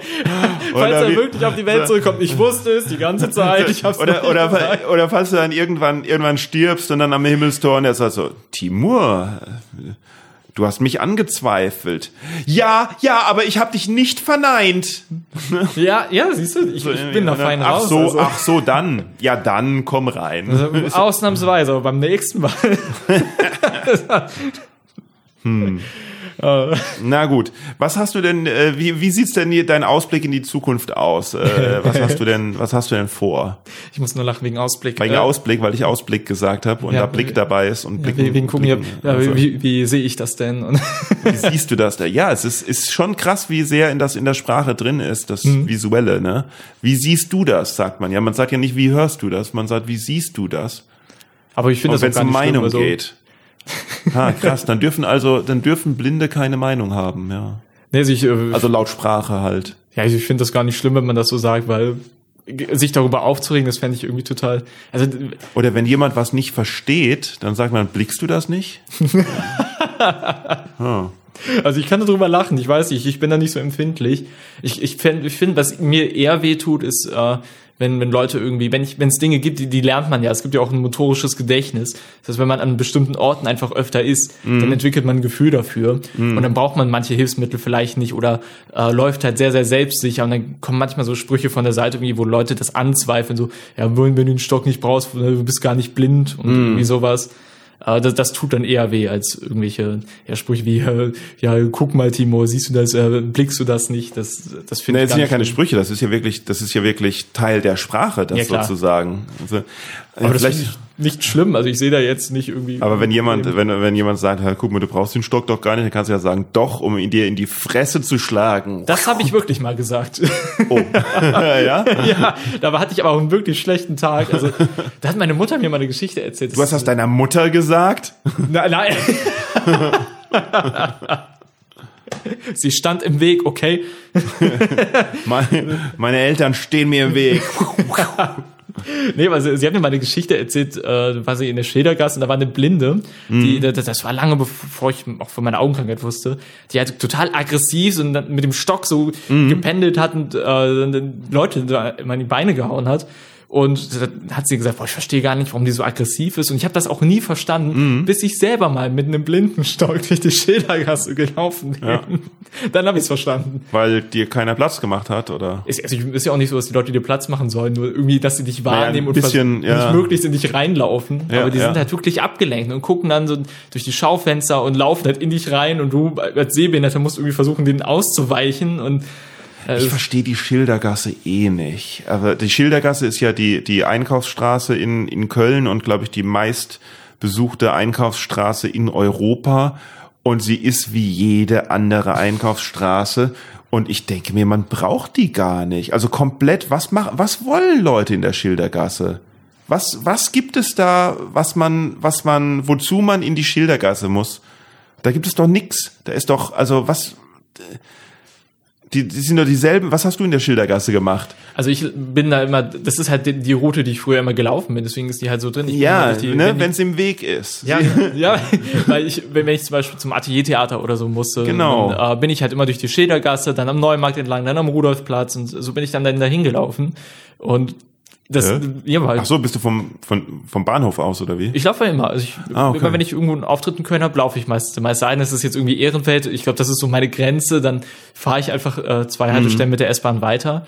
Aber ich komme zum Beispiel mit der U-Bahn nicht klar. Also auch beim Mobilitätstraining, ich krieg das nicht hin.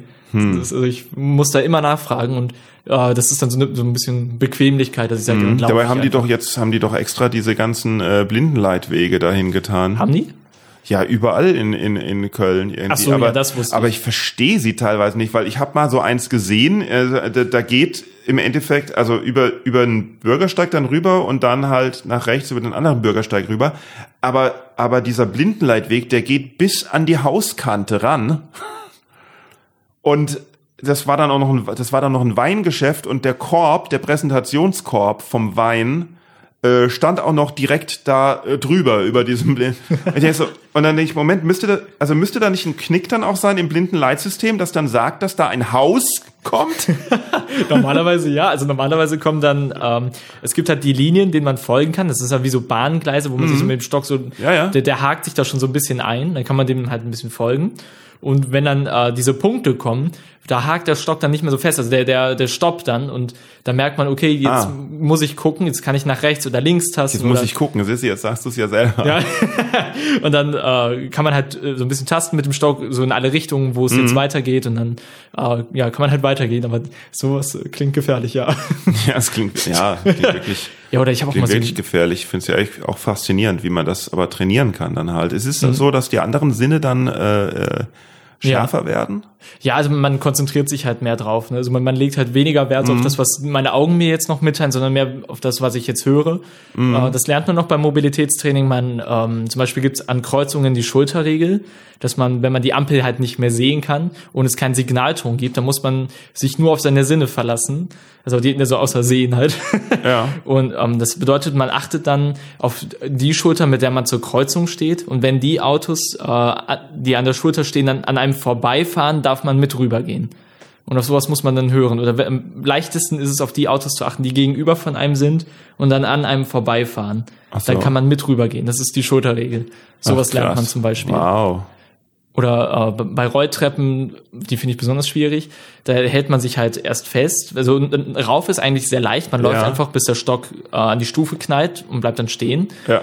Runter ist das ein bisschen schwieriger, man äh, hält den halt auf die Rolltreppe und der rutscht dann immer so zwischen diese, also über diese Rillen zwischen den Stufen. Mhm. Und dann muss man an diesem Klicken, und das spürt man auch, wenn man den Stock in der Hand hält, ungefähr einschätzen, wo man jetzt treten kann. Wenn man, man, man bekommt so ein Gefühl dafür, wie weit der, also wie, wie lang der Stock ist, Aha. was für einen Abstand der zu den Füßen hat und dann kann man das äh, ja einschätzen. Und dann tritt man auf die Stufe mit viel Glück, bringt man sich damit nicht um. Wow. mit viel Glück, ja. Na gut. Und was hast du jetzt so, wie, wie, wie schaut die Zukunft für dich aus? Ja, wie sieht die Zukunft für mich aus? Na, was hast du also, vor so? Also ich mache weiter Comedy. Also ja. es ist, ähm, in der letzten Zeit läuft es eigentlich immer besser. Also ich hatte eigentlich auch noch nie so ein gutes Jahr finanziell gesehen wie, wie Anfang 2020. Anfang 2020. Dann ja. kam die Apokalypse. also es lief Anfang des Jahres noch wirklich gut und hm. ja, ich äh, möchte weiter. Hast du dein machen. hast du dein erstes Soloprogramm zusammen? Oder? Ja. Ja. Ja, ich habe das ja. auch schon äh, einmal gespielt, beziehungsweise zweimal, aber das eine Mal war, es zählt nicht, da war ich nämlich sehr krank und musste mir einen Support-Künstler dazu holen, weil ich keine Stimme mehr hatte. Oh. Aber äh, meine Vorpremiere, die ich in München hatte im Schlachthof, Mhm. Die lief zum Beispiel sehr gut. Da durfte ich dann in den äh, mittleren Saal, da waren 80 Leute da, die Stimmung war wirklich gut. Ich habe viel das? positives Feedback bekommen. Wie heißt das Programm? Blind Date. Ah ja. Ja, manche Und? lachen, manche sagen so, aha. ich weiß, welche Kategorie du bist. Echt? Ja. Wieso? Ja, weil kein Lachen kam, sondern so, ah. ah. Ich, ja, ich, ich finde ja generell das komisch, dass Programme immer Namen brauchen. Ja, finde ich auch. So, weil bei einem, bei einem, bei einem Musiker ist das ja nicht der Fall. Da heißt es einfach äh, hier. Ja, doch, zum Teil schon. Also ich kenne das. Ja, die, so Touren bekommen. Ja, genau, Namen, Madonna, so. the bla bla bla Tour. Aber mhm. normalerweise, sagen wir mal so im kleineren Rahmen, ist es einfach hier. Ja. Äh, äh, hier das, das, das John Hüpfendöngs Trio oder so, ne? Ja. Und dann treten die halt auf und machen Musik und so. Was warum heißt nicht heute Abend äh, Timur Turga Solo? So irgendwie, ne? Hätte ich auch besser gefunden und, irgendwie. Ja. Ich, äh, aber irgendwie braucht ja. man das jetzt. Man wird aber ja irgendwie wird man da gelabelt. Ja, Blind Date. Und dann erzählst du 90 Minuten drüber, wie das so ist, äh, äh, Frauen zu daten. ja, schwierig. Ne? Also man muss sie erstmal registrieren. Und, äh, dann kommt halt meine Schüchternheit. Ich spreche die ja nicht an. Also so, du, vielleicht solltest du so dieser dieser du gehst halt hin und sagst, äh, sagst über, sagst, äh, hey, Aussehen ist nicht alles, oder? Ach, es gab so ein Video, äh, das hat mir jemand geschickt von einem Blinden, der, also, es war so ein zehn Dinge, die positiv sind, wenn du blind bist. Dann hat er sowas gesagt, wie jede Frau, die ich treffe, ist eine zehn. Oh man. Ja, aber er hat auch so Dinge gesagt, die ich ein bisschen gruselig fand. Zum Beispiel, Alter ist nur eine Zahl. Und ich so, nein, das stimmt nicht. Nicht? Nein, ich äh, würde zum Beispiel äh, mich mit niemand treffen, dem, dem kein Schamhaar wachsen kann, so, so noch nicht. Also das fände ich nicht. Ach so, in die Richtung gehst du, okay. Okay, ich habe das jetzt verstanden, in die Richtung nach oben. Also, Herr Timo, was hast du für ein Problem mit Kindern? Also, ich dachte, du bist Kinderpfleger. Wie, nein, wie, also was, genau. nein, nein, ich dachte andersrum. Ich war gerade richtig verunsichert, dass du das so in Frage gestellt hast. Hä, bin, bin ich jetzt der Freak, weil ich mich mit Kindern treffe? Nein, ich dachte, bei Alter ist nur eine Zahl, dass ich denke so, ja, aber wieso willst du jetzt jetzt keine 55-Jährige treffen oder sowas. Oder sag mal, Entschuldigung, Timur, ich bin auch über 20 Jahre älter als du. Was hast du gegen mich? So habe ich das gedacht. Das sehe ich weniger kritisch wie, keine Ahnung, eine Zwölfjährige. Ja, das wäre auch ein Okay, Alter ist nur eine Zahl. Ja, Entschuldigung, da habe ich, boah, bin ich, da bin ich aber jetzt, wenn man jetzt nur diesen Ausschnitt hört, bevor der Klarstellung, da habe ich aber jetzt Vor allem war ich halt so, so. verunsichert. Hey, habt ihr schon den, habt ihr schon den Boeing Podcast mit Manuel Wolf gehört? Also Manuel Wolf, der Comedian, denkt, Alter ist nur eine Zahl. Hat Timur gesagt. Timur war bei Manuel Wolf im Podcast und ist überstürzt gegangen, weil, weil äh, irgendwie hat Manuel gesagt, dass er mit Minderjährigen fickt. Nein. Und dann kam nein, seine Freundin auch noch gesagt. ins Zimmer und sagt, sie hat zum ersten Mal ihre Periode. Also es wurde immer schlimmer. Alter, jetzt. nein, ich meinte es andersrum. Ich, nicht, äh, ich, mir, mir kann keine Frau alt genug sein. So. so rum meinte ich das. Ich meinte es genau anders. So, du weißt du, du kennst doch sicherlich noch aus den Hotelzimmern von, von Tour die Fernsehwerbung, wo, wo die 0900 Nummern kommen und es dann heißt heute mit Oma oder, oder reife, reife Frauen warten auf dich. Ich, also aus den Hotels tatsächlich nicht, weil ich, keine Ahnung, dann meistens immer nur am Handy hänge und mir dann irgendwie Musik anhöre oder so. Aber mhm. äh, ich habe früher auf. Aber du weißt, dass reife Frauen auf dich warten. Ja, tatsächlich. Oder, genau. oder also generell reife Mütter aus meiner Gegend und sowas. Ja, hast du nicht, du kannst da doch auch sicherlich, du kannst doch sicherlich bei irgendwelchen reichen, älteren, alleinstehenden Damen den, das Helfersyndrom aktivieren und fängst dann so an und sagst, ah, können Sie mal helfen? Ich, ich, ich sehe gerade nicht. Das klingt hier, schon so romantisch auch. Genau, so, ich sehe gerade hier nicht, was ja. ich, ich kann, du gehst allein in, du, du buchst dir einen Tisch. Timo, das ist, das ist die goldene Zukunft für dich. Ich habe aber eine Freundin, das, das weißt du, oder? Also eigentlich muss ich das. Ja, aber das musst du ja nicht, das, das musst du ja, das muss ja, das muss ja niemand wissen. Außer halt du und ihr. Das ist okay, aber aber es geht ja, ich meine, okay, du hast eine Freundin, okay, ist die reich? Nee. Siehst du? Also, pass auf, goldene Zukunft für dich. Also reicher als ich, also im Prinzip. Äh du, du meinst, sie hat noch einen Job. Okay, also pass auf, hier jetzt abschließende Worte. Goldene Zukunft für dich. Ist, die Idee ist sowas von foolproof. Du buchst du rufst bei einem, bei einem sauteuren Restaurant an, wo, was weiß ich, Glas Wein schon 300 Euro kostet oder irgendwie, guck einfach irgendwie drei Sterne, irgendein, irgend so ein Mistdings, weil irgendwann, ab, ab irgendeinem Preis von Essen ist es ja nur noch, ist es ja nur noch, ist, ist der Preis ja nur noch äh, äh, Status, ne? Also ist durch Qualität nicht mehr zu rechtfertigen ab ja. irgendeinem bestimmten Punkt. Aber es geht ja trotzdem irgendwie unendlich in die Höhe. Und da buchst du dir ein, ein, ein was weiß ich, Tisch, Tisch für zwei allerdings, ne, weil äh, und dann kommst du da an und ähm, tust dann irgendeine alleinstehende Frau, die, was weiß ich, Diamanten besetzt irgendwie ja, aber wie da ich das rumsitzt. Ja, das, da musst du natürlich ein bisschen hören, so ein bisschen, bisschen vorher lauschen, so die Konversation oder so irgendwas.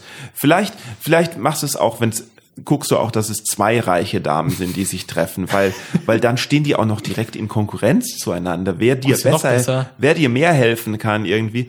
Und dann sagst du so, äh, äh, Entschuldigung, können Sie mir gerade mal mit der Karte helfen, weil das so, dieses Restaurant wird keine Karte in Blindenschrift haben und sowas. Und du sagst so, ich kann die Karte nicht lesen, können Sie mir mal gerade helfen, weil eigentlich bin ich hier auf einem Date, aber die hat mich wohl versetzt weil sie damit nicht hat gesagt, ja, du, du hat gesagt, du siehst gar nicht meine inneren du Werte. Du kannst meine Schönheit gar nicht wirklich zu Genau, die, die hat gesagt, du siehst nur meine äußeren Werte oder so irgendwas. Ist ja noch besser. Genau. Du interessierst dich gar nicht für so, meine inneren Werte, nur für mein Aussehen. Ja, und dann irgendwie machst du, tust du voll das Helfersyndrom bei denen irgendwie auf mitleidig äh, machen irgendwie und die reißen sich dann beide um dich weil ich am besten an so einer Tischkante hänge oder so, oh, Entschuldigung, Entschuldigung. Und dann, und dann sagst du irgendwie auch noch, dass dein Visa ausläuft und dann, und dann heiraten sie dich auch noch schnell. und dann äh, entweder äh, lässt du das dann ein bisschen entweder scheiden lassen oder sie sind halt so alt, dass sie stirb, sterben und du halt reich erbst. Wäre auch eine Idee, ne? Ja. Aber dafür bist du ja viel zu nett. Ja, leider. Ja. Ich glaube, ich wäre wirklich traurig, das, wenn die dann sterben. Also ist das schlimm, dass du nett bist? wenn du sagst leider. Ja, also, wärst du gerne, wärst du gerne mehr, mehr ich bezogen, mehr egoistisch und so? Mm, also das vielleicht nicht, aber ich glaube, ich wäre manchmal gern jemand, der so ein bisschen vielleicht auch mal nicht weniger Wert darauf legt, was andere von mir denken. So, das, das wäre, mm. glaube ich, manchmal ein bisschen angenehmer für mich. Ja, ja, das verstehe ich. Ein bisschen ja. bequemer, ein bisschen vor allem, weil ich dann die ganze Zeit unter Anspannung bin, wenn ich draußen bin und das ist sehr, sehr anstrengend. Ja, es ist ja auch äh, vielleicht mal ganz interessant äh, für dich, was, was du von dir denkst. Oh ja, ja, das äh, weiß ich und das ist nicht so gut. ich denke ja, nicht so wie, gut. Wie kann man da dran, da dran denn arbeiten? Äh, ja, ich, eine Therapie, keine Ahnung. Wie, ja, keine Ahnung. Wie, wie, wie denkst du denn von dir oder äh, ja, also was, hab, was, was sagst du dir dann? Äh, sagst du dann, äh, bist du blöd oder, ja, oder ja, wirst, du, wirst du wütend auf dich? Auch, oder, ja. oder nur traurig auf dich? Wütend, traurig. Also ich, ich, ich denke halt wirklich sehr oft sehr viel Negatives von mir. Oder äh, wenn, wenn was Positives passiert ist, dann suche ich. sieht man dann nicht. Und, achso, dann versuchst du einen Haken dran. Ja, genau. Und, ah. äh, ja, jetzt habe ich hier gewonnen, aber es ist der Behindertenbonus und sowas. so, sowas mache ich dann. Aber wenn, wenn Leute, mir, ja. wenn Leute mir das, das merkt man ja auch manchmal, wenn Leute mir so Komplimente geben, ich freue mich meistens nur über das Kompliment, du bist lustig. Ja. Da, dann finde ich das Hammer. Aber wenn dann jemand sagt, oh, du bist so tapfer, ich mir so, oh. ja, ey, mir bleibt auch nichts anderes übrig. ja, so, nee, bin ich nicht. ich muss das machen. Ja, also. Ich, ich habe keine, ich habe keine Wahl. So. Das ist zwar nett gemeint, aber ich denke mir so, ja, ja, ja schön. Ich, das ist es, das ist es nämlich. Das ist, wenn man, das ist nämlich das Ding, wenn man auch Sachen hört, die man nicht hören möchte, muss man ja auch dran denken, mhm. ähm, ist das den Leuten bewusst, dass man das nicht hören möchte oder meinen sie es nicht böse, weil ja. das ist in der Beurteilung. Weil manchmal sagen ja auch, äh, manchmal kriegt man ja auch so, so, so Feedback, das positiv ist, aber, aber irgendwie auch gleichzeitig klar macht, dass sie das, was man eigentlich auf der Bühne äh, zeigen wollte, komplett äh, nicht angekommen ist oder so. Ne?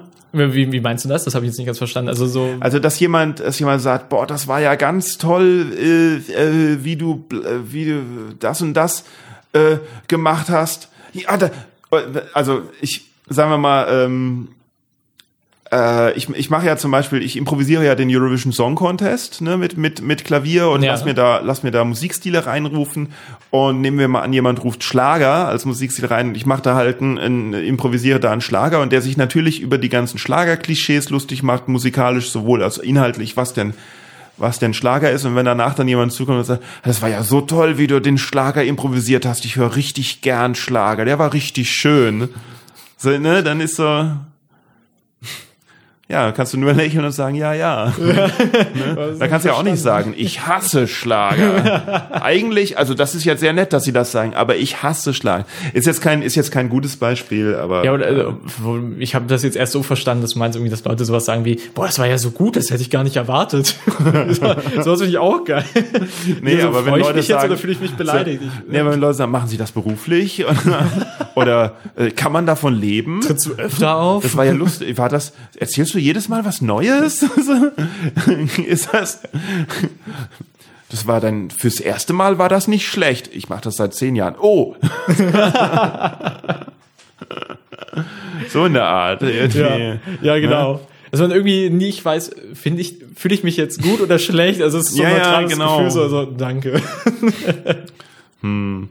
Na gut, also äh, wir, wir beenden das mal hier, weil die ja. Zeit ist schon weit, weit voraus äh, vor, vorgeschritten und äh, fortgeschritten und ähm, ja, äh, danke dir sehr, dass du äh, zu Gast warst und äh, hoffe, dass du auch wieder rausfindest. Ja, danke für die Einladung. Aber ich, ich meine, wenn ich nicht rausfinde, du hast mich schon einmal hier nicht bemerkt. das schaffen wir nochmal.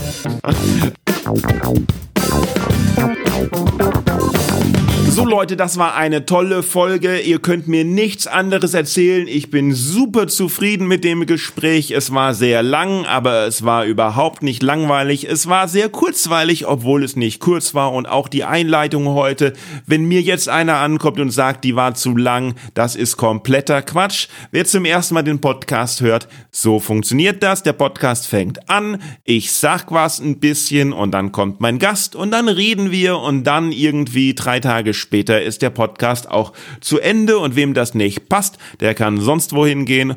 Und äh, da es euch offensichtlich passt, sonst würdet ihr diese Stelle jetzt nicht mehr hören, würde ich mich auch wirklich sehr freuen, wenn ich äh, von euch was zu hören kriege. Das ist ähm, einfach toll, wenn ihr euch meldet. Vor allen Dingen ist Weihnachten und denkt dran, hey, an Weihnachten Geben ist seliger als nehmen. Ähm, ich weiß nicht, was ihr macht, ob ihr zu eurer Familie fahrt oder ob ihr äh, alleine zu Hause bleibt.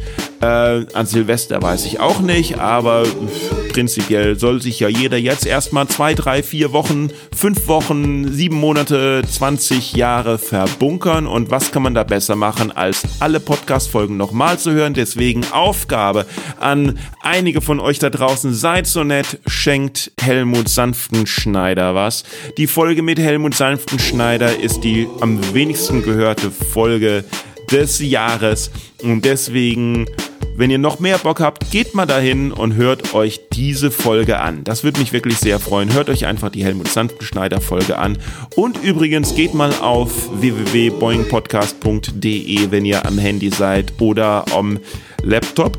Und schaut da mal, da kann man unter jede Folge, kann man selber auch ein Kommentar schreiben und man kann auch Boeing-Supporter werden. Das ist jetzt neu. Ein Euro im Monat. Da könnt ihr Boeing-Supporter werden oder mehr auch zahlen. Dann gibt's äh, verschiedene Bonus und sowas. Wem das zu viel ist, der kann auch weniger zahlen.